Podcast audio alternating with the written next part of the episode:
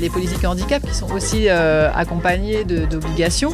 Maintenant, il faut dépasser l'obligation parce qu'on sait qu'on est aussi sur des enjeux d'attractivité, marque employeur, de recrutement et notamment sur les plus jeunes générations. Alors, je pense que la diversité et l'inclusion, ça concerne tout le monde et tout le monde a envie euh, évidemment euh, d'aller vers l'inclusion. L'attente et la demande sur les plus jeunes générations est très très forte et sur le fait d'être des environnements sécurisants et valorisants et avec une, une attente très importante euh, sur euh, fournissez-nous des preuves, donnez-nous des éléments de transparence et de vigilance sur ces questions-là. C'est vraiment là un enjeu qui est quand même euh, devenu important, notamment pour les équipes RH sur ces questions. Faire sa veille, anticiper, communiquer, évoluer, changer, pas toujours simple dans notre quotidien professionnel RH. J'entends encore trop souvent, mais on n'a jamais fait comme ça. Cela m'a donné envie de vous, de nous aider et à voir notre métier RH différemment. Bienvenue donc dans On n'a jamais fait comme ça, le podcast de ceux et celles qui font avancer la profession ressources humaines, de ceux et celles qui nous proposent, à nous RH, des solutions pratiques et concrètes. Je suis Florent Le Tourneur, fondateur de We Feel Good, agence marque employeur et communication RH. Merci d'avance de votre fidélité. Si ça n'est pas encore fait, abonnez-vous pour ne pas rater les prochains épisodes. J'espère d'ailleurs que cet épisode ouvrira pour vous le champ des possibles et vous donnera envie de faire bouger les lignes RH dans votre entreprise. C'est parti et bonne écoute. Juste avant de démarrer, je vous parle de WeRecruit, premier partenaire de ce podcast. WeRecruit, c'est le logiciel ATS qui optimise l'expérience de tous les acteurs d'un recrutement. Candidats, recruteurs et managers. WeRecruit offre l'ensemble des outils indispensables pour les recruteurs. Suivi des candidatures, site carrière, extension de sourcing, vivier et bien plus encore hautement personnalisable. Vous pouvez le paramétrer selon l'organisation de votre entreprise, votre manière de recruter, mais aussi selon les spécificités de chaque recrutement. Ce qui est top avec eux, outre un service support hyper réactif et 100% en France, c'est qu'ils innovent en permanence. Par exemple, depuis quelques jours, ils ont lancé le module de demande de recrutement qui vous permet, en tant que RH, de valider et de suivre l'historique des demandes des managers. Je vous recommande chaudement d'aller voir leurs offres. La très grande majorité de leurs clients est très satisfaite et fidèle. N'hésitez pas à cliquer sur le lien dans la présentation de cet épisode pour découvrir WeRecruit. Hello à toutes euh, et à tous, et aujourd'hui je suis ravi d'accueillir sur On n'a jamais fait comme ça une femme engagée que je connais depuis de nombreuses années, Sandrine, Sandrine Charpentier, qui est fondatrice et présidente de Mix City. Principalement parler diversité, équité, inclusion, on va y revenir. Sandrine est aussi dans le classement 2022 Femmes Force France, palmarès des 40 femmes les plus influentes de l'année. Ça claque. Nous y reviendrons également. Merci déjà Sandrine de nous accueillir dans tes locaux à Nantes. Ça, c'est vraiment très sympa de nous faire découvrir effectivement l'environnement dans lequel euh, tu exerces avec ton équipe.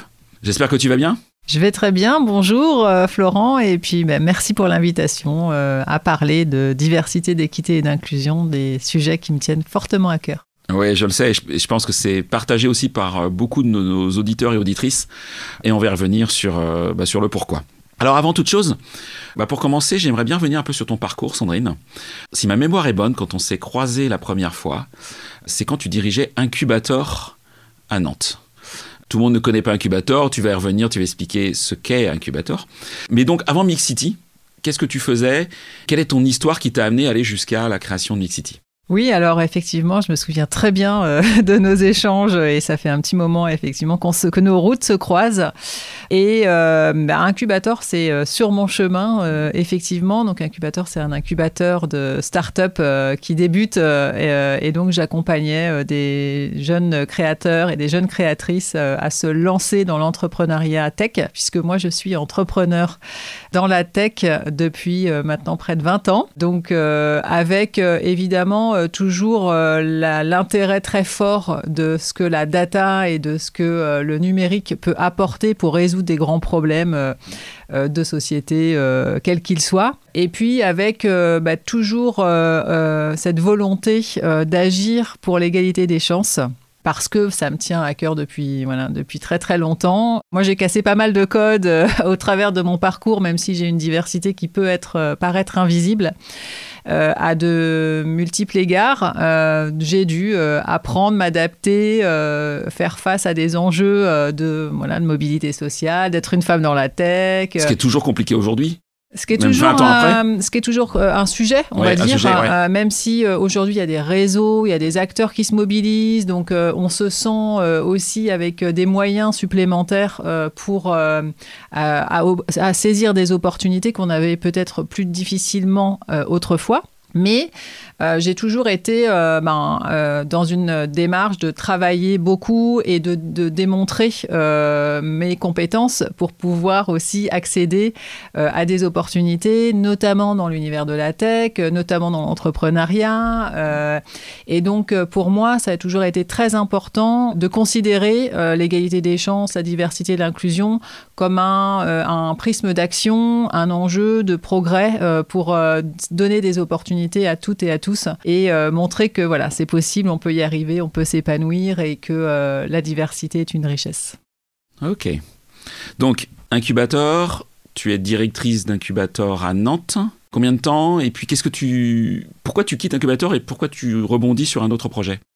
Alors, avant Incubator, euh, j'étais euh, déjà entrepreneur. Donc, j'avais une entreprise euh, qui s'appelle Digitali, qui avait pour but d'accompagner les organisations sur leurs enjeux de transformation digitale et d'innovation sociale. D'accord. Et donc, tout ça, ben, ça m'a déjà permis de travailler sur l'innovation tech, sur l'innovation sociale, qui pour moi sont vraiment liées. L'innovation, c'est pas que tech.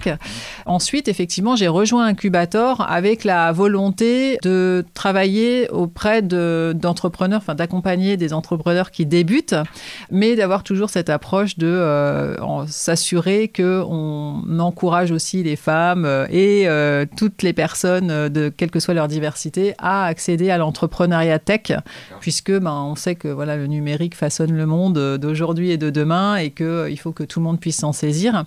Et donc j'ai rejoint Incubator en 2016, qui est un réseau national d'incubateurs de start-up du numérique pour des projets qui débutent. Et euh, donc j'ai ouvert incubateur à Nantes puisque je suis nantaise et donc j'ai accompagné euh, des projets à se développer sur Nantes et euh, ça a duré à peu près trois ans.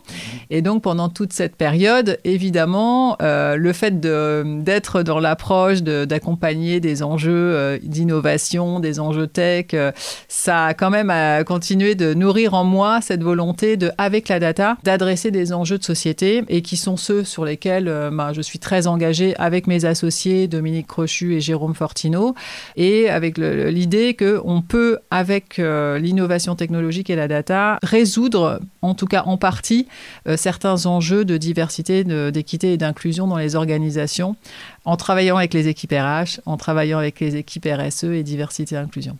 Ok. Alors du coup, Mix City, tu l'as créé il y a combien de temps aujourd'hui? Vous l'avez créé parce que vous êtes plusieurs oui, autour du projet? Oui, oui, donc on est trois associés cofondateurs. Euh, donc euh, à mes côtés, j'ai Dominique Crochu qui est euh, vraiment très aussi engagée sur ces questions, qui était la première femme directrice à la Fédération française de football, donc qui s'est beaucoup engagée sur notamment la place des femmes dans les instances de gouvernance du sport, dans la pratique du sport, mais aussi sur toutes les diversités. Et puis Jérôme Fortino, qui est un ingénieur data scientist qui aussi avait beaucoup travaillé sur la recherche et du développement pour travailler sur l'éthique de la data. Euh, et donc ensemble, on s'est vraiment retrouvé autour de cette idée euh, de créer une solution innovante qui permette vraiment de mesurer euh, la diversité et l'inclusion.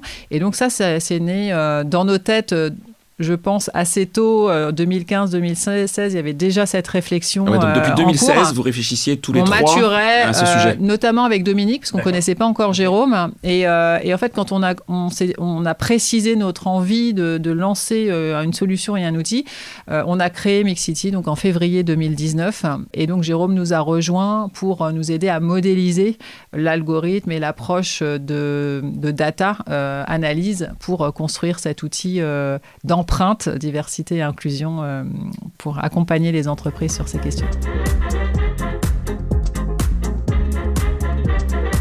Alors on va venir sur, sur tous ces sujets. Comment est-ce que tu décrirais aujourd'hui la mission de ton entreprise ou de votre entreprise?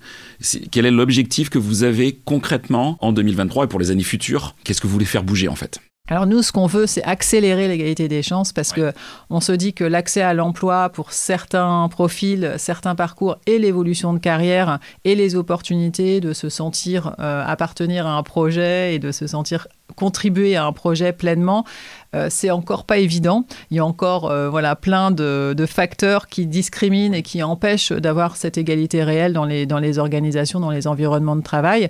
Et nous, notre objectif, c'est d'accélérer pour ne pas avoir à attendre encore 100 ans ou 200 ans quand on nous dit, voilà, si on ne fait rien, euh, les choses vont évoluer, mais pas tant que ça. Donc, ce qu'on veut, c'est que ça aille plus vite et que ben, voilà, demain, quelle que soit sa différence, on puisse saisir des opportunités, travailler pour euh, voilà, euh, réussir, mais aussi avoir euh, cette possibilité d'accéder à des projets épanouissants. Ok, très concrètement, comment ça fonctionne. Tu parles d'empreinte. C'est quoi l'empreinte? Comment est-ce qu'elle est calculée? Comment est-ce qu'elle est... Que data, donc j'imagine qu'il y a des calculs, il y a, des chiffres forcément derrière tout ça.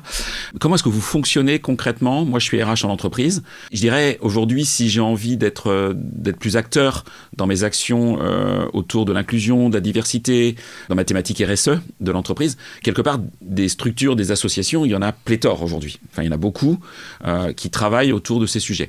Pourquoi j'irais voir un et qu'est-ce que tu vas amener, qu'est-ce que Mixity va amener de différenciant pour que je me dise oui, ok, bah, c'est la bonne solution pour pouvoir accélérer euh, sur cette thématique dans mon, entreprise.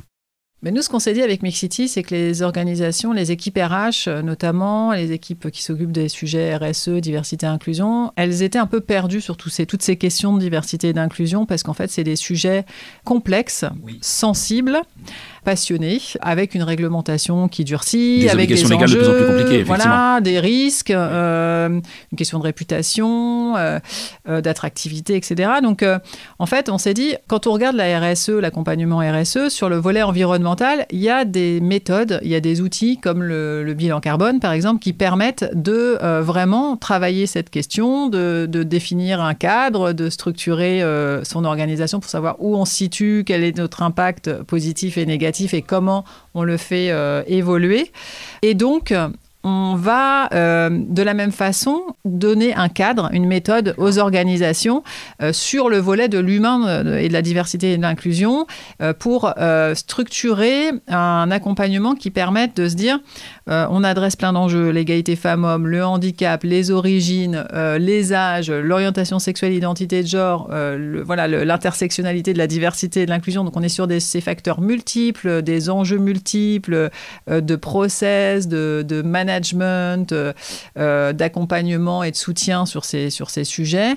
Et donc comment on fournit une méthode et un cadre précis pour faire un diagnostic, euh, une photographie, une empreinte, euh, cette fois-ci diversité inclusion, de ce qu'on représente aujourd'hui euh, sur ces questions-là, où on, est, où on en est, est-ce qu'on a des process qui sont suffisamment adaptés aux enjeux qu'on doit adresser, est-ce que la diversité est suffisamment représentée dans notre organisation? Donc là, on va regarder les données RH, on va, regarder les, on va analyser les process, les dispositifs existants ou à renforcer. Euh, donc on va sortir un score euh, de maturité sur les cinq euh, dimensions de la diversité et de l'inclusion. Égalité femmes-hommes, handicap, âge, origine. En récupérant les données que l'entreprise a ou pas, parce que, ou pas, parce que selon les organisations, j'imagine que des fois c'est structuré, et puis des fois c'est c'est dans des éventuels fichiers, voire pas du tout quoi. Voilà, donc euh, déjà on fait ce travail de regarder euh, qu'est-ce qui se passe au niveau de la donnée, euh, est-ce que qu'est-ce qui existe, qu'est-ce qu'on peut apporter en complément, comment on peut aider aussi l'organisation à structurer ces données RH, c'est un vrai sujet aussi hein, aujourd'hui de reporting. Et puis on a aussi un deuxième pan qui est un sondage de perception de des employés sur la diversité et l'inclusion dans l'organisation, ce qui est une donnée en soi puisque finalement quand on regarde est-ce qu'on se sent inclus ou pas inclus dans une organisation ce qui compte beaucoup, c'est la perception. C'est est-ce qu'on estime soi-même être inclus ou pas. Et donc la perception est une donnée importante. Euh, et donc on va aller euh, sonder les équipes pour comprendre qu'est-ce qu'elles pensent de leur organisation, comment elles se sentent elles-mêmes euh, accompagnées sur ces enjeux. est-ce qu'elles pensent qu'elles peuvent accéder aux mêmes opportunités d'emploi, de développement, de management? Et donc à partir de ces deux empreintes miroirs, on va euh, fournir un état des lieux complet, mais pas que, aussi euh, une stratégie opérationnelle à déployer euh, sur 12 mois, 24 mois, pour vraiment être très concret et passer à l'action. Parce que le but, c'est pas voilà, de se dire, ouh là, on a constaté et on se rend compte que Voilà, on est sur bah, plus ou moins des choses positives, plus ou moins des choses à corriger.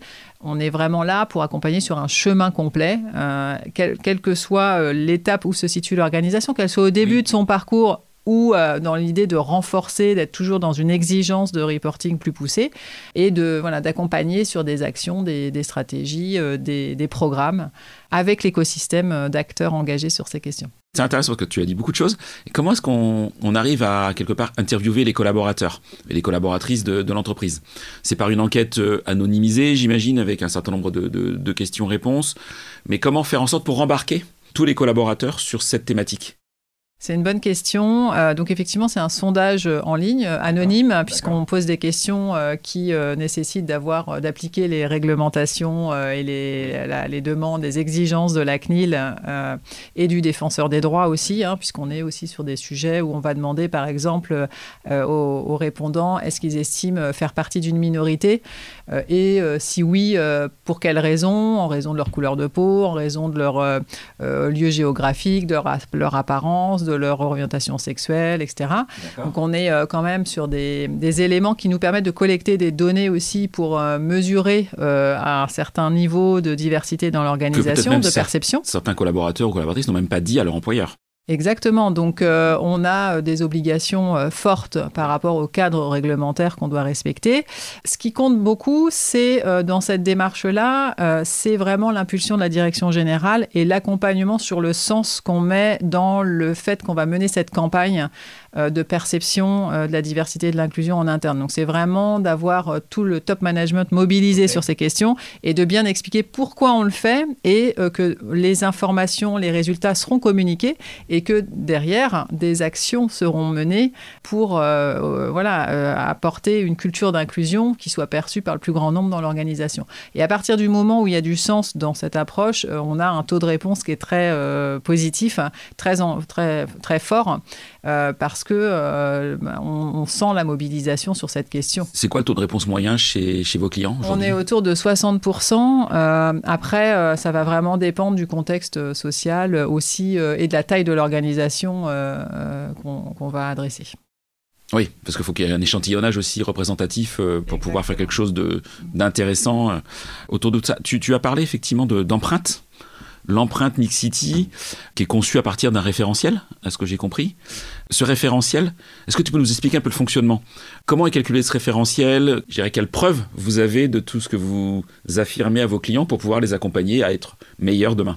Alors le référentiel, euh, on l'a euh, travaillé, euh, ça nous a pris du temps de concevoir ce référentiel parce que bah, nous-mêmes, on ne voulait pas mettre trop de biais dans la façon dont on évalue les organisations qui sont très diverses. Donc le fait de mesurer la diversité et l'inclusion, c'est pas c'est pas simple. Et d'avoir une approche universelle qui permette aux organisations de se comparer entre elles, ça nécessite d'avoir un certain nombre d'éléments communs qu'on peut aller identifier dans les organisations. Donc après, on a le cadre légal qui nous, euh, qui nous aiguille, euh, notamment sur euh, la mesure de l'égalité femmes-hommes dans l'organisation ou la mesure du handicap, où on a déjà des indicateurs qui existent, réglementaires, des process, avec des acteurs qui, voilà, qui, qui accompagnent ces questions.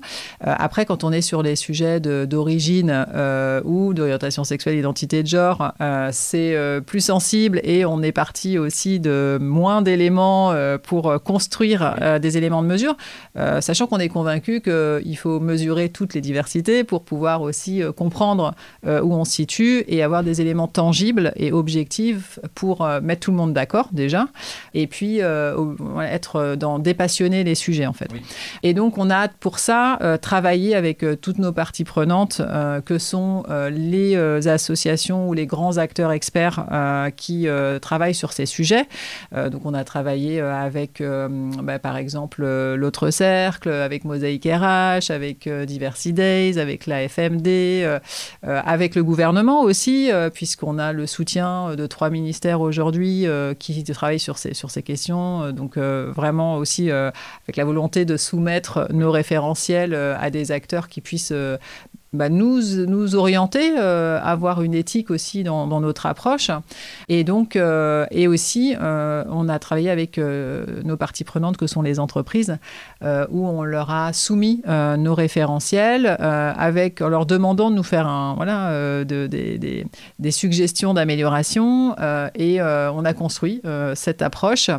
on a beaucoup de, chez nous de, de temps passé sur la R&D, sur le, la mesure de comment on mesure euh, donc la recherche fondamentale sur comment on peut mesurer la diversité et l'inclusion. Donc d'ailleurs, on a récemment été euh, reconnu jeune entreprise innovante euh, sur nos actions de mesure sur la recherche en innovation sociale sur ces questions-là, puisque également on travaille à l'échelle française, mais pas que. On a développé un référentiel universel international qui à la fois comprend des, éléments communs de mesure et d'évaluation pour pouvoir comparer, mais qui s'adapte aux différentes réglementations et cultures euh, régionales. Et donc c'est un gros, gros travail chez nous de, comprendre, de benchmarker et d'analyser toutes ces données pour faire des référentiels. C'est intéressant. Donc, c'est-à-dire que vous avez une vision qui dépasse aujourd'hui le cadre français autour des, de, la thématique, enfin des thématiques euh, diversité, égalité, inclusion. Vous allez au-delà de, ce cercle. Si, si, on zoomait sur la France aujourd'hui et si on prenait un peu de hauteur, comment vont en France Comment vont les entreprises aujourd'hui en termes de, diversité et d'inclusion? C'est quoi ton regard aujourd'hui sur cette thématique euh, vue par les entreprises françaises? Ah, C'est une bonne question. Euh, là, on est dans un, momentum en fait sur la diversité et l'inclusion où il y a une prise de conscience forte qui a été euh, aussi accélérée par bah, les événements qu'on a pu vivre ces 3-4 dernières années hein, entre le Covid, Black Lives Matter, MeToo, voilà, toutes ces attentes sur ces questions de, de bah, d'opportunités, d'équité, euh, de traitement, de, euh, d'enjeux humains aussi euh, et d'inclusion, de volonté de se sentir inclus. donc c'est, cette prise de conscience, elle est présente dans beaucoup d'organisations, pas que dans les grandes entreprises engagées ou, chez des dirigeants qui avaient cette fibre particulière. C'est pas, que, c'est pas qu'une histoire de CAC 40 ou de SBF 120 aujourd'hui. Non, c'est plus, c'est plus qu'une histoire de CAC 40 et de SBF 120.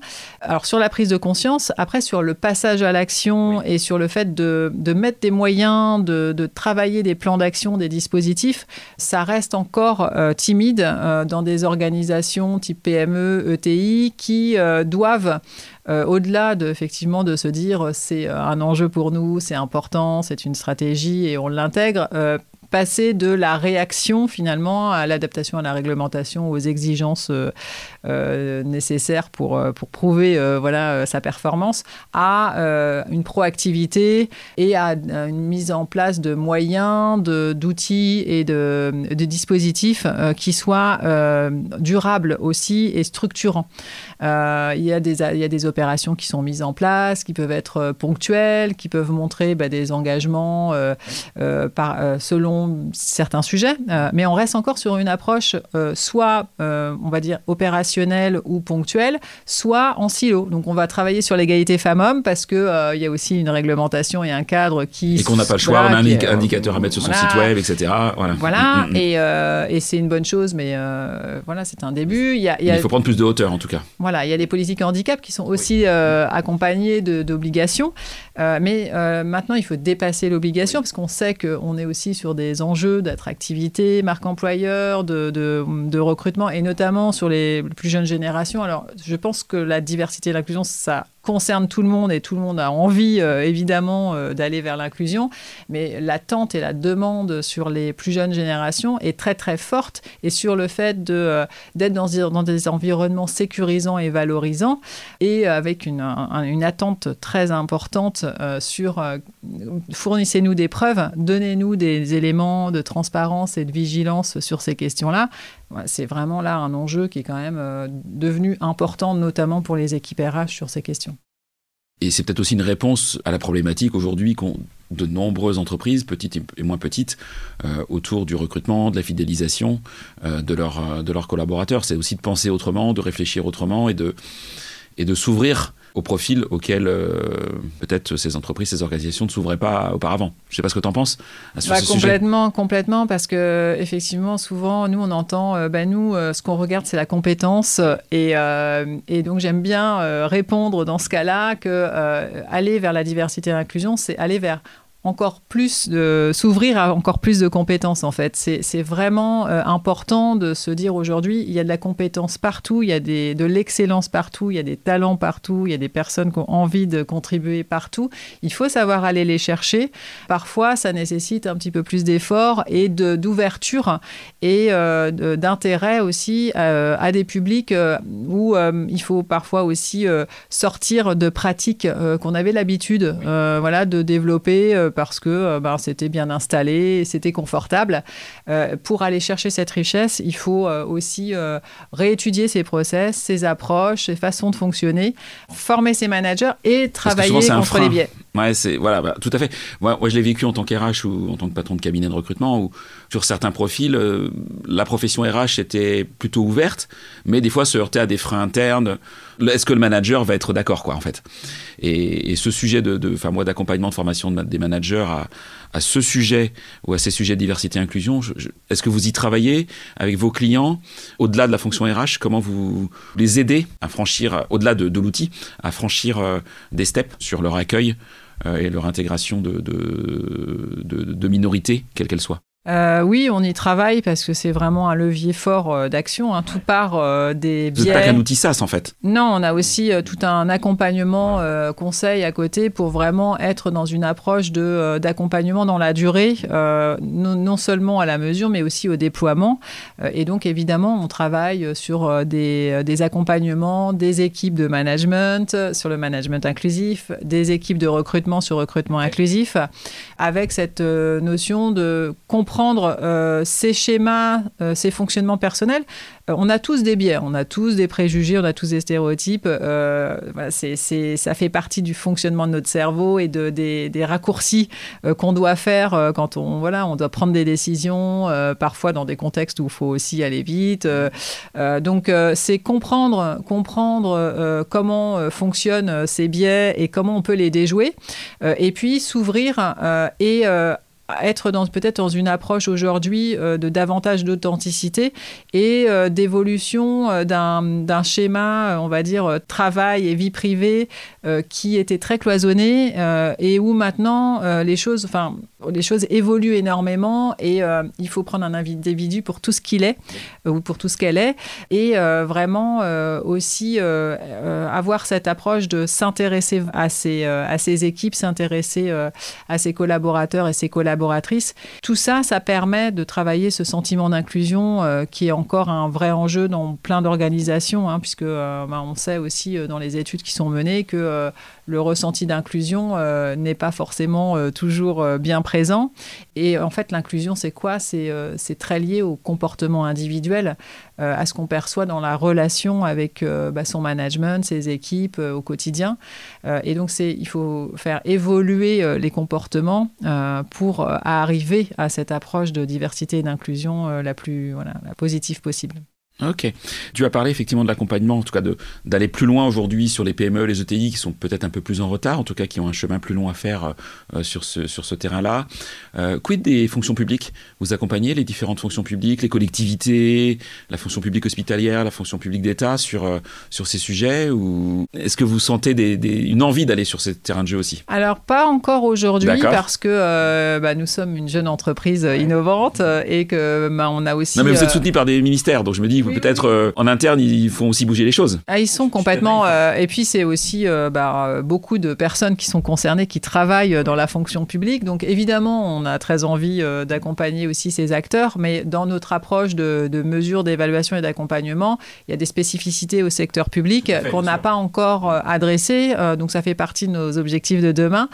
Aujourd'hui, on, est, on a un focus sur les entreprises, on va dire privées, sur les, les, les, les associations aussi qui sont aussi tout un écosystème, et aussi les écoles, euh, puisque euh, on a beaucoup d'écoles qui euh, nous contactent depuis pas mal de temps pour être aidées sur ces questions d'inclusion, de, diversité, pour la, mesurer leurs engagements, pour comprendre ce qui se passe aussi dans leur organisation, être accompagnés sur des plans d'action. Et donc, on a lancé en début d'année Mixity Campus, qui est tout un accompagnement aussi, mesure et, et, suivi et pilotage pour vraiment les établissements d'enseignement supérieur.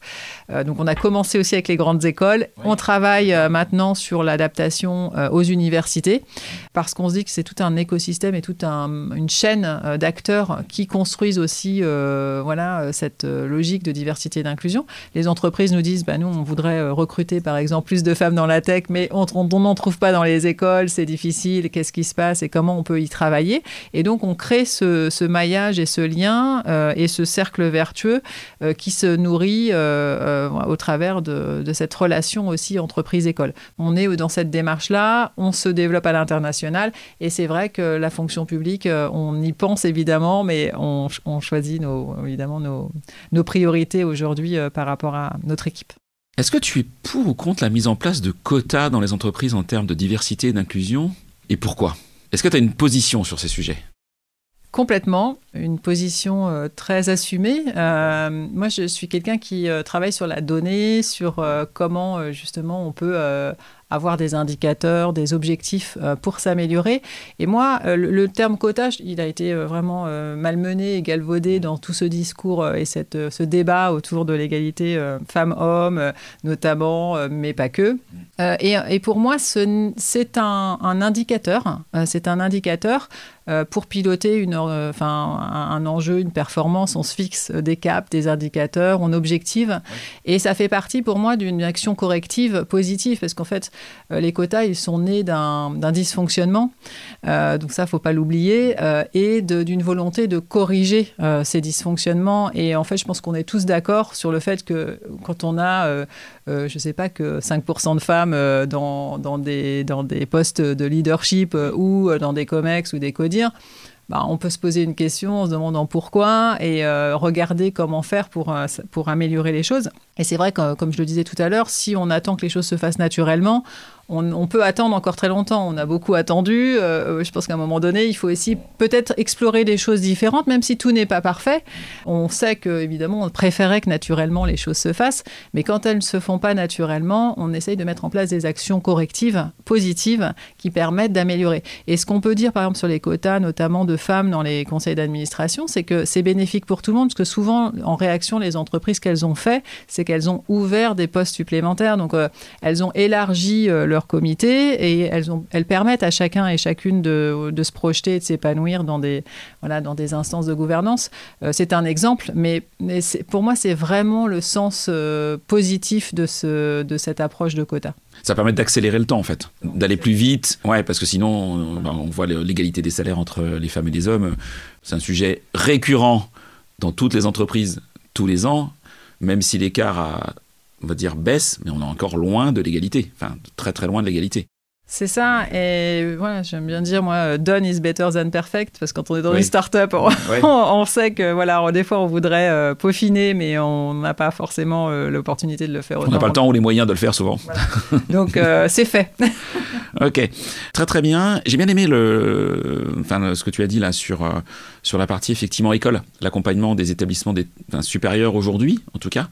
Est-ce que tu penses que c'est peut-être une solution de changer les choses plus tôt possible? C'est-à-dire si on change les, mentalités, qu'on réfléchit déjà à ces sujets-là euh, au sein de l'école, euh, ce sera plus facile demain euh, de les changer dans le monde de l'entreprise. est-ce que c'était aussi ça la stratégie qu'il y a derrière Ou est-ce que je fais fausse route? Si, alors évidemment, nous, et Dominique Crochu, mon associé, est très volontaire sur le fait de travailler Mixity dès la maternelle. Ah oui, carrément. Parce que, évidemment, tout se joue, enfin, on est sur un sujet sociétal, enfin, ah bah on est voilà, sur des schémas, sur une société qui doit progresser aussi sur plein de questions. Euh, on voit bah, les, problèmes et les enjeux euh, et les, malheureusement les cas euh, graves de discrimination à l'école qu'on peut, qu'on peut, qu'on a pu suivre. De harcèlement, de harcèlement, etc. Mm, mm. C'est une réalité. Il faudrait agir dès le plus jeune âge pour justement travailler pour améliorer euh, la vision euh, de la diversité dans, notre, dans notre société, euh, lutter contre les, préjugés, les stéréotypes qui sont très très présents encore aujourd'hui dans notre société à plein d'égards. Et, et, oui, on aimerait bien un jour aller jusque-là. Ça peut être une ambition, en tout cas. Voilà, ça peut être, ça peut être un objectif. C'est en tout cas l'objectif de Dominique. C'est celui de Dominique, très assumé aussi, oui. ok.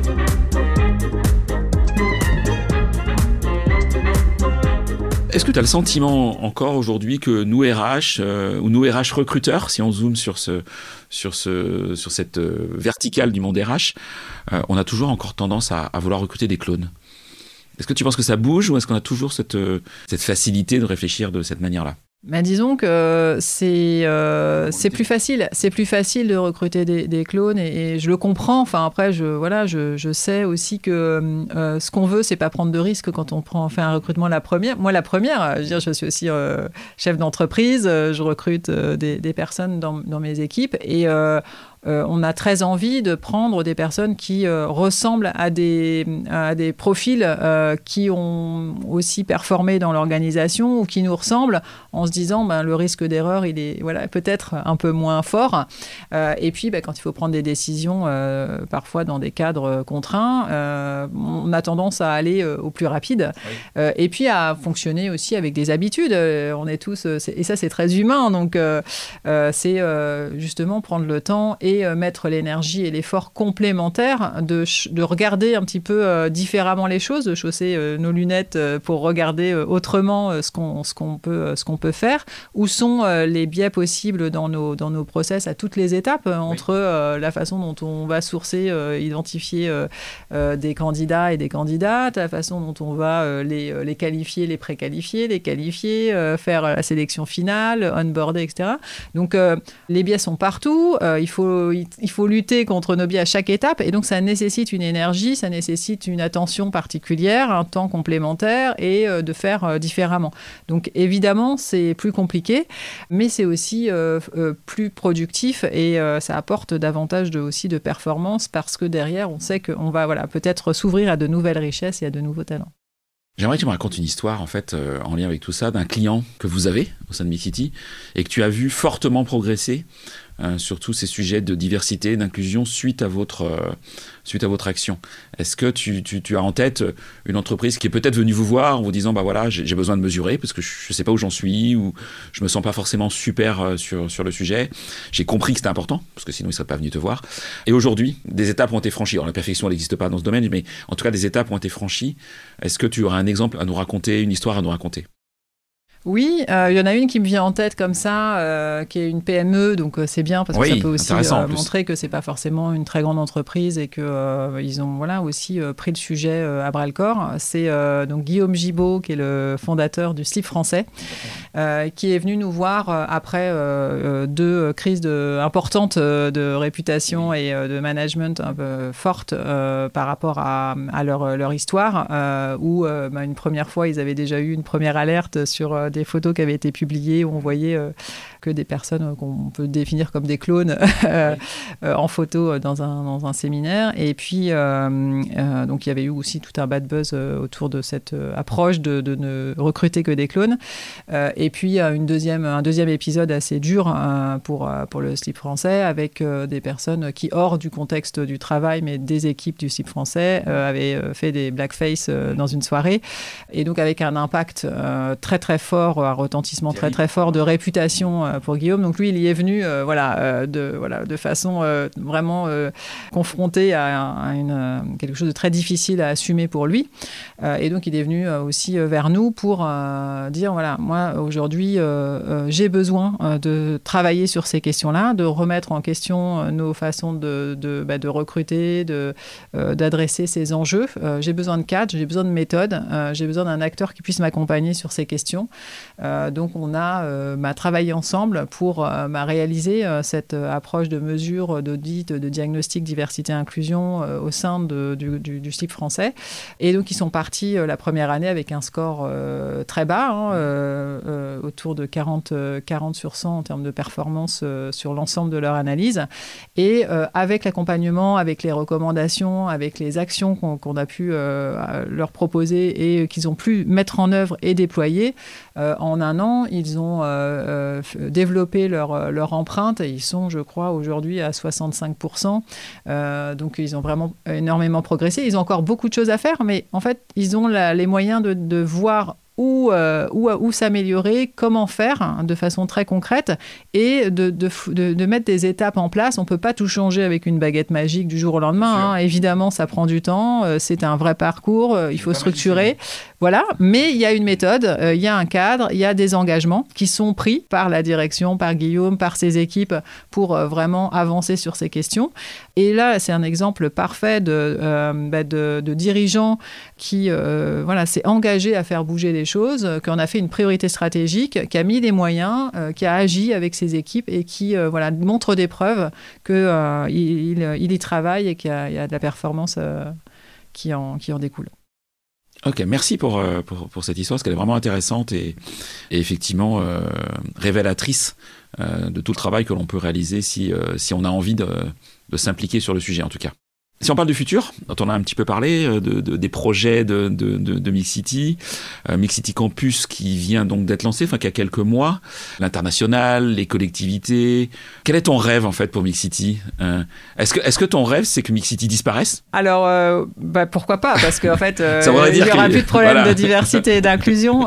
mais comme je, suis assez convaincue quand même qu'on a beaucoup de travail encore et que euh, euh, il faut jamais arrêter en fait. C'est, euh, on voit hein, dans l'histoire et dans euh, aussi les événements qu'il suffit de voilà de lâcher ou de, d'un changement voilà de, de politique ou d'un changement de, voilà, de, de, société pour que on fasse marche arrière aussi. Donc il faut toujours être très vigilant, même quand on est très bon, quand on est engagé, il faut pas lâcher en fait. C'est vraiment euh, c'est vraiment un travail euh, constant. Euh, et c'est pour ça que nous, on se dit beaucoup aussi qu'il faut sortir du cadre où on fait des choses qui sont drivées ou, ou accompagnées par des gens engagés qui sont dans les équipes et qui portent ce sujet. Et puis, il suffit d'une nouvelle nomination ou d'un changement de poste pour que finalement ce sujet soit moins porté parce que ben, la personne a d'autres priorités, etc.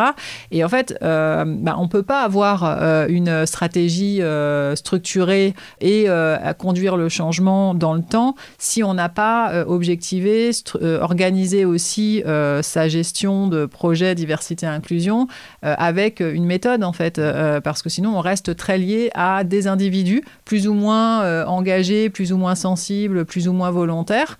Et puis ben, on a des, politiques diversité et inclusion fluctuantes. Donc c'est important d'avoir cette approche de voilà d'accompagner de, de, ces sujets dans le temps, et puis ben, de toujours renforcer euh, nos accompagnements.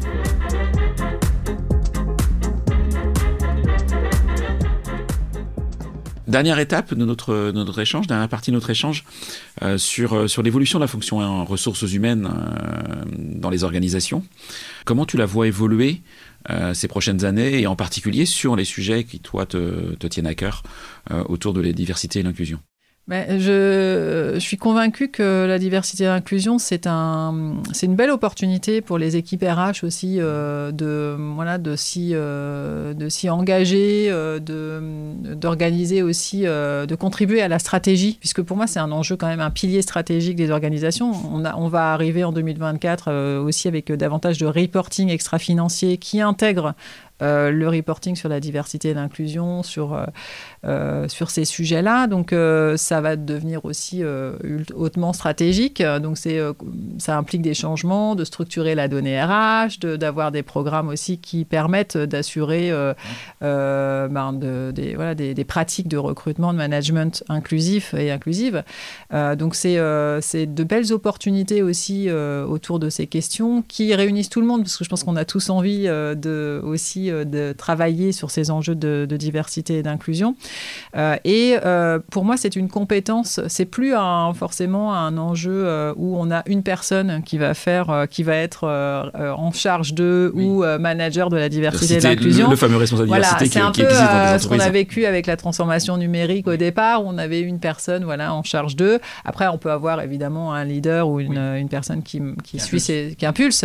mais finalement, la diversité et l'inclusion, c'est une compétence pour moi professionnelle. Et cette compétence professionnelle, il faut la travailler auprès de ses équipes, à la fois dans les équipes RH, mais aussi dans toute l'entreprise en fait. Et tout le monde doit pouvoir euh, se développer sur cette compétence professionnelle euh, diversité inclusion. Alors, qu'est-ce que ça veut dire? Comment ça se travaille? Comment ça se développe? Ça, il y, a tout un levier euh, d'action qui peut être développé autour de ces, de ces questions de compétences vraiment clés de la diversité et de l'inclusion et du management inclusif.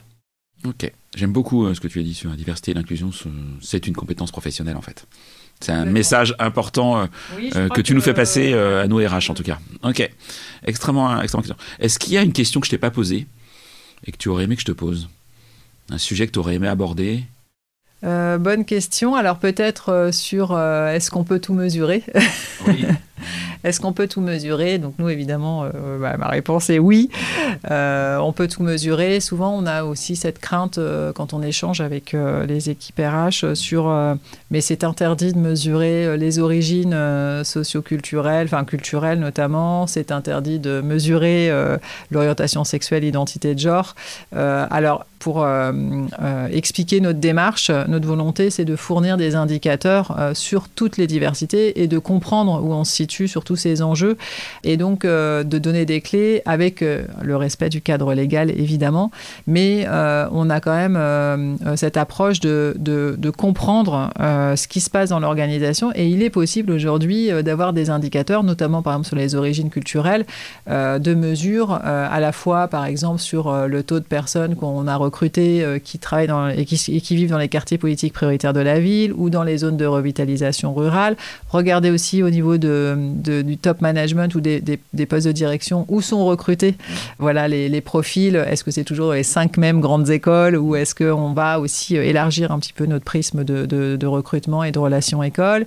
Euh, Et puis on peut aussi, euh, nous on vient de lancer là un, partenariat avec Namsor, hein, qui est un acteur qui permet de mesurer par rapport au prénom et au nom des, des, des collaborateurs l'origine ethnique perçue. Euh, et donc, on fournit euh, des, euh, des indicateurs et des analyses qui permettent de, voilà, d'avoir une, une, analyse sur l'origine en fonction des noms et prénoms, de façon anonymisée et dans le respect de la loi, évidemment. C'est quelque chose qui est très attendu des entreprises qu'on accompagne parce qu'elles veulent aussi comprendre sur les origines comment elles peuvent s'améliorer, comment elles peuvent être plus inclusives. Et donc là, on, voilà, on pousse encore plus loin ces enjeux de de, mesures. Ok, très intéressant. Pour finir, est-ce qu'il y a des, solutions RH, d'autres solutions RH euh, que tu recommanderais à un RH pour travailler autrement euh, et lutter contre le on n'a jamais fait comme ça? Oui, oui, oui. Alors, il y en a plein. Euh, alors, euh, sur les solutions RH que nous, on recommande sur, par exemple... Deux ou trois. Ne hein, me fais pas du Thomas Chardin au premier épisode qui m'en a fait six ou sept, euh, non, non.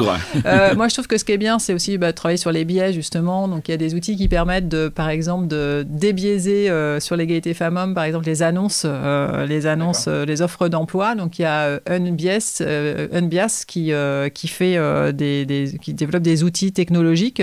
Ça s'écrit comment? U-N-B-I-A-S. D'accord, merci. Euh, voilà, qui, euh, qui permet de dégenrer euh, des offres, des annonces d'emploi. Donc ça, c'est intéressant parce que c'est une solution tech qui permet vraiment aussi de, bah, déjà au départ, de, de, de, comprendre un petit peu comment on peut être plus ouvert et plus inclusif sur, sur ces annonces d'emploi. On a aussi, bah, ce qu'on recommande aussi aux, aux, recruteurs et aux managers, c'est avant des, avant des entretiens ou de temps en temps en, en position de management d'utiliser le test implicite euh, qui a été fait par des chercheurs d'Harvard euh, qui permet justement aussi de rechallenger ces biais. Euh, c'est un outil voilà, qui est gratuit, qui est libre d'accès, facile à utiliser. Ouais, donc vraiment, il ne faut, pas, faut pas s'en priver. et puis après, ben, on a aussi des solutions, enfin, qui ne sont pas des solutions tech, mais des partenaires, des acteurs qui peuvent aussi aider à, à aller chercher des publics différents euh, comme par exemple Each One, euh, qui euh, aide des entreprises à recruter des personnes réfugiées et qui mettent en place tout un accompagnement aussi, parce que c'est il faut structurer aussi son organisation et être prêt à accueillir des personnes des personnes réfugiées quand on le souhaite. Et donc, ben, il y a tout un accompagnement vraiment poussé. Un, un, excellent sujet. Hein. Voilà, sur ces sujets, je crois qu'aujourd'hui, c'est aussi un enjeu important pour notre société et, et, pour demain encore plus. Et donc, des acteurs comme ça qui, euh, bah, qui parlent la même langue que les entreprises et qui euh, ont aussi euh, toute une approche complète de d'accompagner pas seulement recruter, mais accompagner aussi les process internes. C'est vraiment super. et bon, après, on a 1000, voilà, 1000 partenaires avec qui on. Merci, mais merci, c'est déjà hyper intéressant. Dernière chose, est-ce que tu as un podcast à nous recommander? Bah Déjà le tien. Non, ouais, voilà du mien. Euh, bah, j'aime bien, euh, je ferai un petit clin d'œil à euh, Isabelle qui a conçu le podcast des métiers du futur. Et puis aussi à, moi j'aime bien Tech RH de l'excellente Alexandra Borg qui, qui, voilà, qui est sur BFM et qui, qui a un podcast aussi très Ce sympa. Ce sont deux podcasts hyper intéressants. effectivement, je les mettrai effectivement en lien dans, dans la présentation. Rouillet, ouais. ouais. tout à fait, sur les métiers du futur et l'évolution du métier, quel que soit. Et je sais que tu es intervenu et que c'était vraiment passionnant. Donc je mettrai le lien aussi vers ton épisode. Euh, et puis TKRH d'Alexia Borg, effectivement, qui est, qui est, euh, que je cite assez souvent parce qu'on peut en plus le revoir en replay, en vidéo sur YouTube et, euh, et sur, des, sur les plateformes de podcast, et qui nous ouvre l'esprit sur des sujets hyper, hyper intéressants. Si besoin, je suis RH en entreprise, j'ai besoin de te contacter. Qu'est-ce qui est le plus facile? J'ai besoin de contacter Mixity, je fais comment? Bah, soit euh, via le site Mixity euh, et un formulaire de contact, sinon sur LinkedIn. Je, suis toujours ravie euh, d'échanger, de partager, de donner aussi des, voilà, des, bonnes, des bonnes pratiques. Tu fais partie des, personnes qui répondent quand on te contacte sur LinkedIn Oui, je réponds, alors parfois avec un peu de, un peu de délai, mais je réponds. Merci euh, beaucoup Sandrine pour euh, ton enthousiasme, ta passion pour le sujet et puis euh, ton expertise aussi sur ces thématiques qui sont pas si simples que ça à appréhender quand on est RH en entreprise honnêtement. Je te souhaite une excellente continuation, une excellente continuation à Mixity et puis je, je te dis forcément à bientôt et bonjour à Dominique. Merci pour l'invitation, c'était un vrai plaisir. Merci beaucoup.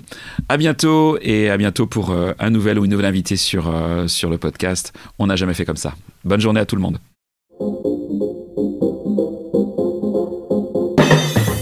C'est terminé pour ce bel épisode. Merci de l'avoir suivi en entier. Pour ne pas rater le prochain, d'ailleurs je prépare plein de chouettes entretiens pour ces prochaines semaines, abonnez-vous à On n'a jamais fait comme ça.